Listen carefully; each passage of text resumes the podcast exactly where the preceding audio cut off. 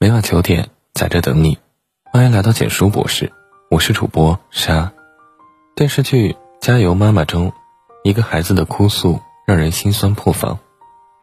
面对即将要离婚的父母，一直觉得父母更偏心弟弟、没有安全感的小夫，误以为自己是那个不被父母选择、没有人愿意要的孩子，情绪彻底崩溃失控。原来你们都觉得我不争气，我早被你们放弃了。真的要二选一？我和弟弟，你会选我吗？我学习不好，性格不好，已经没救了。你们不用为难，带弟弟走吧，走。是我不要你们了，我谁都不要了。父母此时才意识到自己对孩子心理状态的忽视。那个日渐叛逆的孩子，原来心里憋着这么些委屈，长期被忽视、被压抑的情感一股脑涌出来，把孩子彻底压垮。《被忽视的孩子》一书作者。临床心理学家乔尼斯·韦伯曾提出一个概念：童年期情感忽视是指一种由于父母没能给予孩子足够的情感回应所造成的创伤。如果父母对孩子的感受视而不见，孩子抛出的情感长期得不到回应和满足，将会给孩子的成长留下巨大隐患。情感被忽视的孩子心里悄悄埋下一颗空壳的种子。情感忽视这个词听起来很令人警醒。但实际上，它的发生却并不容易察觉。电影《奇迹男孩》中，身为姐姐的维亚一直是个懂事的孩子，比他小四岁的弟弟因为面部缺陷而经常需要就医手术，也更需要家人的关心照顾，全家人的重心几乎都转移到了弟弟身上。他很爱弟弟，也很体恤父母的不容易，因此无论是对弟弟还是对父母，他都不曾有过半分怨言。在外人眼里，他们是团结友爱的一家人；在父母眼中，维亚是最最体贴的好孩子。就连维亚自己也自觉地安排好自己的一切，帮着父母照顾弟弟，懂事到不曾让父母有过一丝担心。然而，情感的缺失却在这个懂事的孩子心里悄悄埋下了种子。他也想要每天能得到爸爸的细心问候，他也想要偶尔能出现在妈妈的画作里，可他最终什么都没说，不是因为他不需要。而是他认为自己不该要。维亚心里总有一个声音在提醒自己，弟弟更需要照顾，自己不能再给父母添麻烦了。可惜，疲于生活和照顾儿子的父母，从未留意到懂事的女儿也需要自己的照顾。懂事如维亚，也只是个尚未长大的孩子而已。英国精神分析学家唐纳德·温尼科特说过：“抚养一个孩子成长为情感健康。”可与他人形成健康连接的成人，需要父母给予一定量的情感互动、共情和持续的关注作为燃料。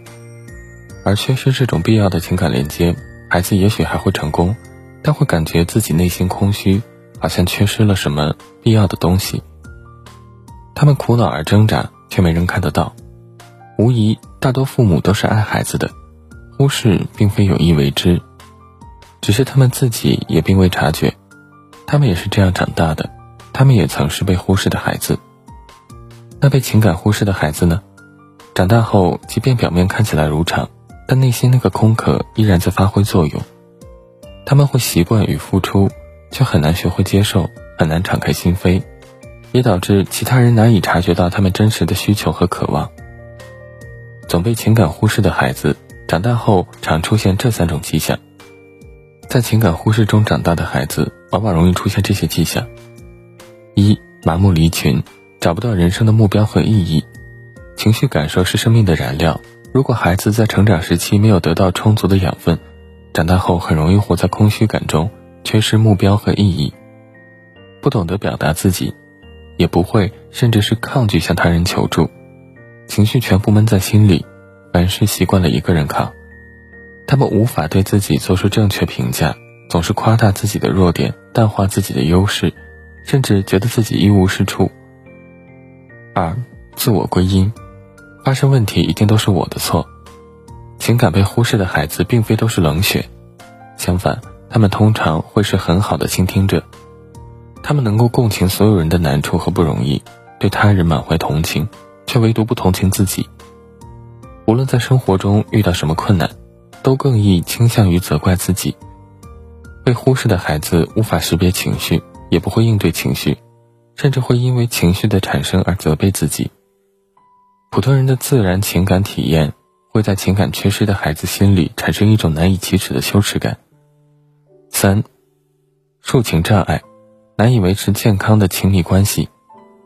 每一个经历过情感忽视的成年人，或多或少都存在抒情障碍，他们无法辨认自己的情感，也无法辨认其他人的情感，所以，他们很难向他人投以情感上的关爱。也极难找到维持亲密关系的舒适位置。抒情障碍的人总是给人不会好好说话的印象，不是真的脾气差，而是不懂得辨认情绪和表达，最终就会以愤怒的形式表现出来，伤害到身边的人。吴志红说过，一个人的脆弱很少是宠出来的，大多是幼时被情感忽视造成的。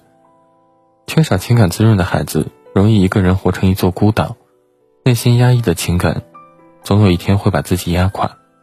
试试这三种方法，挽救孩子被忽视的情感。儿童精神病学家唐纳德·温尼科特始终强调一点：抚养孩子成长为一个健康快乐的成人，并不需要教育大师和圣人，更不需要拥有一个心理学博士学位。孩子的健康成长，只需要父母多一些细心，多一些关心，多一些用心。优先孩子的感受和孩子共情。当孩子产生情绪时，家长首先要做的不是教导，而是承接。心理学家比昂提出过一个容器理论：如果我们能作为一个大的容器去包容孩子的情绪，接住他的眼泪、悲伤、无力，甚至是攻击，能够共情的去理解他的情绪，而不是抽身离开或是攻击回去，这样你就能看到他情绪外表下隐藏的脆弱。接纳这部分脆弱，对孩子的成长是非常有建设性的。家长为孩子做好这个心理容器，帮他确认自己的情绪，肯定自己的情绪，并引导他接住自己的情绪，才是回应的第一步。约束孩子的行为，接纳不完美，操控不是爱，同样放任也不是爱。其实，重视孩子的情感表达，并不是说事事顺着孩子，不能够拒绝孩子，对他提出要求。而是说，在对孩子提出要求、给予教导的同时，要顾及到孩子的感受，给孩子的情绪一个衔接点，让他知道自己始终是被爱着的，接纳孩子的不完美，然后给予孩子正确的管教约束，温柔而坚定地教给他为人处事的规范，这才是父母的职责所在。要知道，有被好好教导，也是孩子感受到被爱的重要一环。安抚孩子的情绪，教他爱自己。被忽视的孩子一书中有这样一个观点：如果在孩童时期，父母对孩子的感受有足够的共情，成年后孩子也会这样善待自己。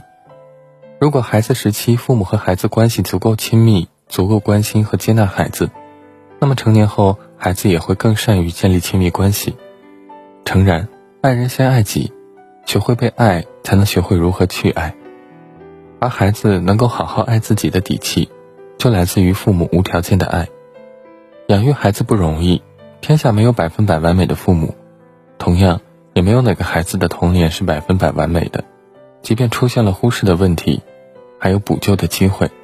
要知道，满足孩子情感需求的最佳时间是出生时，其次是现在。